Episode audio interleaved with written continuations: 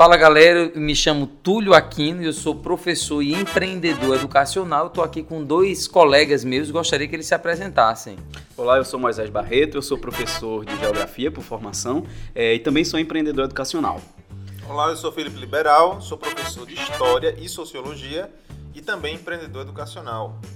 Muito bem, galera. Nós três somos professores de longa data, né? E diante do nosso, nosso dia a dia aí, em que nós estávamos trabalhando enquanto professores, percebemos uma série de problemas, encontramos uma série de problemas na educação. E é justamente esses problemas, são justamente esses problemas que geraram em nós uma inquietação. Moisés e Filipe, foi que vocês viram de errado na educação que fez com que a gente pensasse em fazer diferente? Pois é, nós como professores, nós percebemos diretamente e na prática os grandes problemas que existem na educação, seja na questão pedagógica, seja na questão socioemocional, seja na questão de eficiência, de resultado mesmo. E nós percebemos esse, esses problemas, mas não, como, não tínhamos como fazer de fato algo para mudar isso, como professores, apenas estando em sala de aula.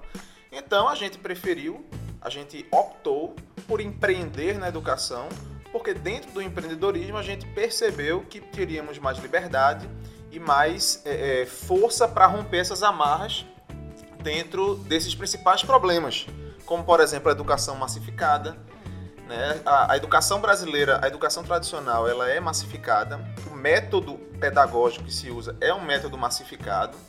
Né? Não, não, se preocupa com a individualização do aprendizado, por exemplo, não se preocupa com as demandas individuais de cada aluno.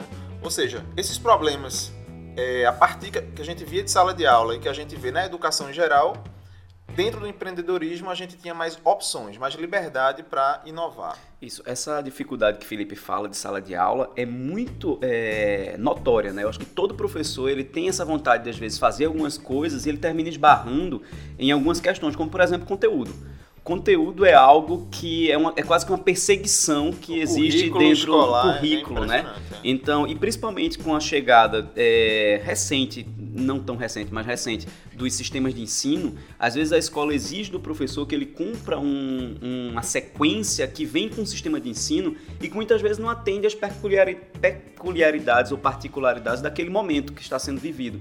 Então, às vezes, você podendo viver um assunto político importante ou geopolítico mais importante, você não pode, porque tem que cumprir o conteúdo, porque vai vir uma prova e que você vai ter que estar tá com aquele conteúdo totalmente em dia. Então, assim, a parte de sala de aula termina engessando muito uh, o papel do professor devido a essas questões é, conteudistas mesmo, né? Então, e nem a gente fazer tanta coisa a gente e a consegue. Gente, e eu tenho certeza que vocês concordam com isso, a gente tem muita matéria, a gente tem muito conteúdo. Isso. O currículo da gente é muito extenso. Eu estava vendo um, um, um dado é, dizendo que os 30 primeiros colocados do PISA só tem até 7 matérias na escola. Caramba. Ou seja, os 30 primeiros colocados, ou seja, os que estão de fato alcançando boas notas no PISA, eles só têm 7 matérias, no máximo 7 matérias, alguns têm menos que isso. Ou seja. Enquanto aqui a gente tem Química 1, Química 2, Física 1, Física 2. E, pasmem, a mesma carga horária. Ele tem menos matérias a mesma carga horária. Você se aprofunda muito nas, nas disciplinas essenciais para o desenvolvimento humano. E aqui a gente quer abarcar tudo e não resolve nada.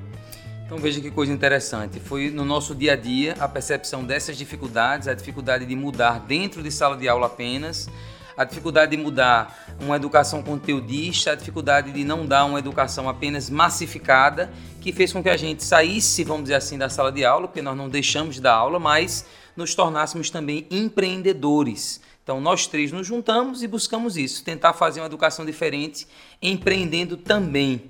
Qual foi o grande desafio que a gente teve para pôr em prática o que a gente acreditava de educação? Pois é, a gente teve o prazer e o grande desafio de, de se aliar a uma grande instituição, o Instituto JCPM de Compromisso Social. Então, juntando nosso projeto direto ao ponto com o projeto do Instituto JCPM, nós conseguimos e tivemos o desafio de inovar em um dos piores cenários de educação para a inovação, que é um pré-universitário. O pré-universitário é um resumo, né, um resumo de todos os, os, três anos do ensino médio em apenas alguns meses, para você cumprir toda essa, essa demanda de currículo que é o que a gente estava falando aqui. Ou seja, inovar dentro de um pré-universitário parece, a olhos rápidos, muito difícil e quase impossível, a gente de fato conseguiu. É, e você vem com um Enem também, que o ensino médio é maldado pelo Enem, praticamente. Então, a, os colégios hoje, eles tentam, eles miram no Enem como se fosse a única função do ensino médio é preparar para o Enem. Quando a gente não pensa assim, né? A, a, a gente não acredita que a função do ensino médio seja essa preparação exclusiva para o Enem.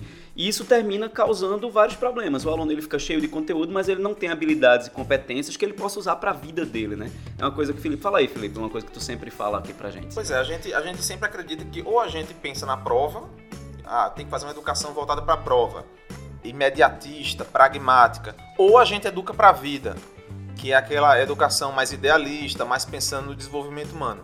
Nós três acreditamos que nós podemos fazer as duas coisas. A gente pode preparar para a vida, como a gente também, ao mesmo tempo, na mesma metodologia, no mesmo acontecendo ao mesmo tempo, também preparar para a prova. Ou seja, dá para desenvolver, desenvolver o ser humano ao mesmo tempo que você prepara para uma prova tão pragmática que é a prova do Enem, que é uma prova, um exame exclusivo para uma inserção dentro da universidade. Né? Ou seja, a gente, a gente, através do método, conseguiu fazer as duas coisas. Então a gente começou a trabalhar essa educação diferenciada no nosso empreendedorismo visando isso, né? uma educação é, pessoal, né, que tratasse o ser humano de forma individual, que formasse as pessoas, preparasse as pessoas para o Enem, porque nós também conseguimos alcançar bons resultados, mas também preparasse para a vida. E a gente pegou esse pré-universitário, essa proposta que foi feita para a gente, para fazer um pré-universitário que conseguisse conciliar as duas coisas. E eu queria que aí meus colegas comentassem junto comigo, né? É, o foi que a gente conseguiu fazer de diferente para preparar para a vida e ainda assim obter os resultados que tanto, tanto as pessoas querem? É, um dos principais marcos do, do projeto do pré-universitário, junto com o Instituto JCPM, foi construído de uma forma personalizada para o público que seria atendido é algo muito importante isso. As pessoas às vezes querem massificar de tal forma que algo que foi implantado na escola X, ela vai funcionar da mesma forma para a escola Y, para o público Y. Sem customização isso. alguma, né? E a customização é algo fundamental. Você tem que saber qual público você está lidando. O público do pré-universitário do Instituto JCPM são alunos de escola pública, exclusivamente de escola pública. Então, já tinha um desafio com alguns déficits. E aí a gente percebeu isso, né? E uma das formas de perceber isso foi que a gente tirou algumas horas de conteúdo, de matemática, de português. A gente tirou conteúdo, é, não tirou matemática, antes que alguém jogue. Diminuiu alguns é, conteúdos, né? Isso, a gente diminuiu alguns conteúdos para poder é, colocar argumentação e mentoria. E com a mentoria, que é um acompanhamento individual do aluno, a gente recebe um relatório, o mentor ele faz horário de estudos, ele acompanha o aluno de forma muito, é, muito próxima, ele trabalha a motivação, parte, parte de estratégia que é fundamental. Então o mentor ele faz isso. E numa dessas a gente, por exemplo, é, descobriu que vários é, alunos nossos tinham dificuldade muito grande em matemática.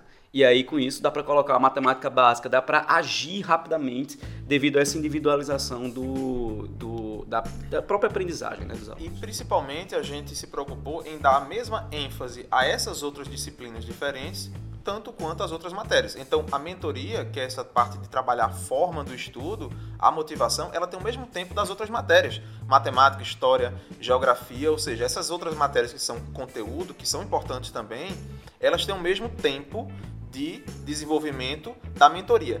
Também a parte da argumentação, ou seja, que, que, é, que é outra disciplina que a gente inovou e que também deu muito resultado. Túlio pode falar melhor aí pra gente. A mentoria em si, ela traz pra gente essa individualização da aprendizagem, foge da questão da massificação e a argumentação sai um pouco do conteudismo, que foi um dos problemas que a gente identificou, para buscar o protagonismo do aluno através da argumentação, a gente trabalha a capacidade que o aluno vai ter de ir em busca de uma informação mais correta. Um dos grandes problemas que a gente tem na educação hoje é uma sociedade que tem muita informação, mas mesmo assim é desinformada. É, é, a sociedade que mais tem informação de toda a história, é a nossa que vivemos. Ainda assim, é uma população muito desinformada. desinformada.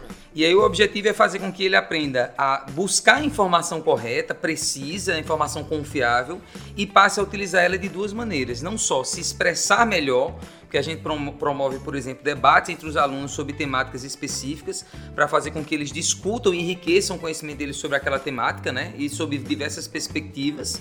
E também damos a ele a oportunidade de depois pegar esse aprendizado que foi discutido é, oralmente, verbalmente, na escrita do aperfeiçoamento da redação. Isso fez com que a gente conseguisse ter não só alunos mais desenvolvidos, né, mais desenrolados na hora da fala, na hora de se expressar, de debater assuntos, como alunos que escrevessem melhor é, as redações do Enem e isso repercutiu em notas boas em redação, né? Isso. Exatamente. A gente conseguiu juntar, como a gente tinha dito, a parte do desenvolvimento humano e ao mesmo tempo o resultado de aprovação. A gente subiu a aprovação do projeto do pré-universitário a partir de uma preocupação com o desenvolvimento humano. Então, não precisa separar as duas coisas. A gente pode se preocupar com o ser humano e, ao mesmo tempo, se preocupar com o resultado mais tangível, com a aprovação especificamente. É isso que a gente acredita e é isso que a gente inovou e continua inovando dentro da educação. E isso está nos nossos princípios, né? Nós acreditamos Exatamente. muito. Quando a gente criou o Direto ao Ponto, que é a nossa empresa educacional, nós pensamos muito nisso, né? Nessa, nessa forma de é, dar para aliar os dois. A gente acredita, esse é um dos nossos principais é, pilares. Nós somos idealistas. Isso. E ao mesmo tempo resolvemos também ser pragmáticos, juntar essas duas isso, coisas porque o resultado foi muito Só forte. o idealismo não funciona não se não tivesse um Exatamente. resultado. E nós somos muito felizes, né? Temos pouco tempo de empresa, um pouco, quase três anos de empresa, mas ao longo desses três anos conseguimos provar que é possível fazer o que nós acabamos de falar, né? Nós temos bons resultados e temos alunos aí que são formados para vidas. Essa é a nossa história. Nós esperamos que você se inspire nela e também faça a diferença na educação.